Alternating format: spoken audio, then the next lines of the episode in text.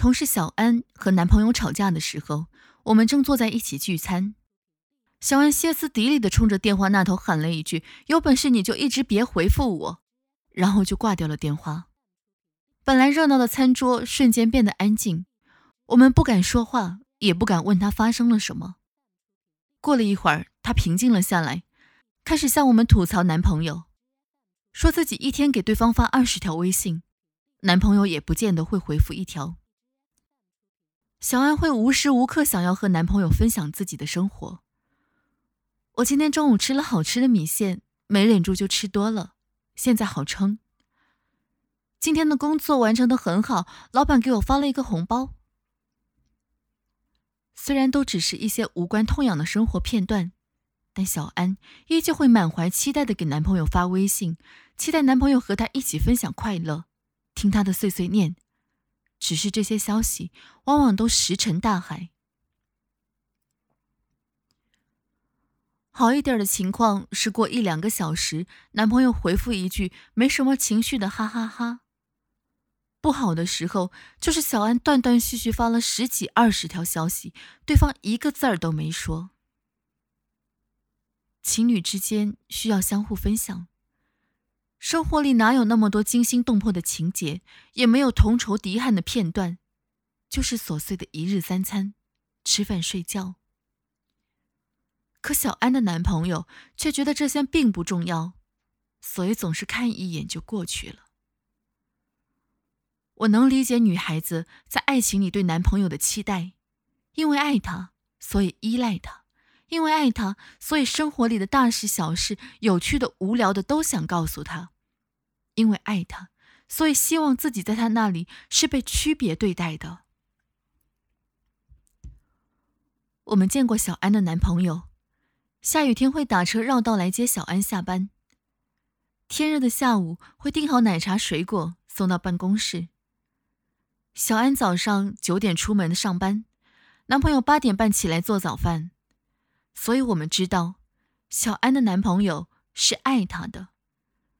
但这种不回应的举动，还是会让人将他过往的好抛在脑后，留下一个冷漠的印象。《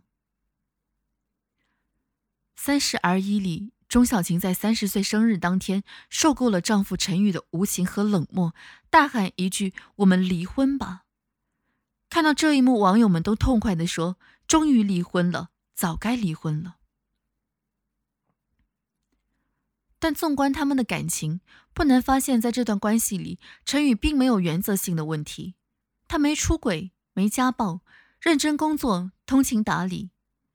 虽然他不喜欢猫，但因为钟小晴喜欢，所以每次出差都会带一只招财猫给他。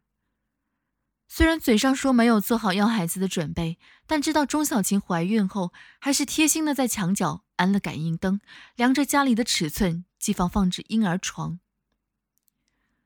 哪怕最后两个人离婚，陈宇也还是把自己的房子分给了钟小晴一半。陈宇最大的问题不是不爱钟小晴，而是不会表达自己的爱。在钟小晴需要他回应的时候。在钟小晴希望听到陈宇安慰与鼓励的时候，他的冷漠就像是一把利剑，刺穿了钟小晴对爱情的期待和幻想，也点醒了这个懂事的姑娘。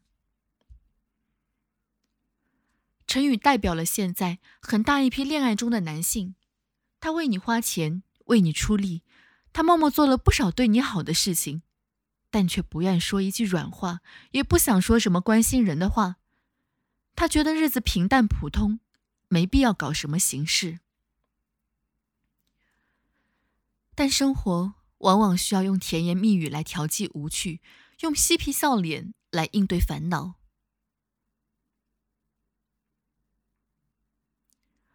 人们错误的以为关系密切之后就不需要那些漂亮的客套话了，人们以为寒暄只需要留给外人，身边人可以被忽视。